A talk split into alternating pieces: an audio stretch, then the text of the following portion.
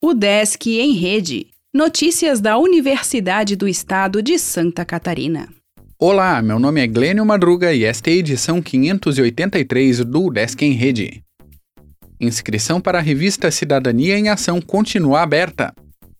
Até 13 de novembro, a revista Cidadania em Ação, da Pró-Reitoria de Extensão, Cultura e Comunidade, receberá inscrições de manuscritos para seu próximo dossiê, a ser publicado em dezembro deste ano.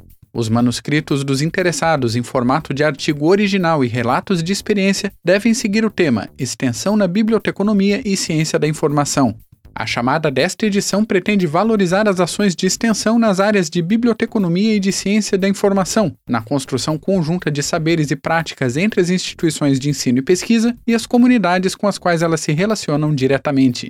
A revista Cidadania em Ação foi credenciada neste ano junto à rede de editores de extensão da Associação de Universidades Grupo Montevidéu, o que, como destaca o coordenador de extensão da UDESC, Alfredo Balduino Santos, amplia a divulgação internacional da publicação e abre um grande canal para a internacionalização da extensão na universidade.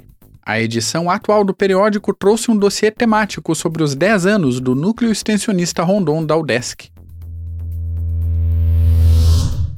Ações Afirmativas e Diversidades integram o informativo da UDESC. Comissão de Ações Afirmativas e Diversidades da UDESC produz boletins para a comunidade acadêmica com vários conteúdos.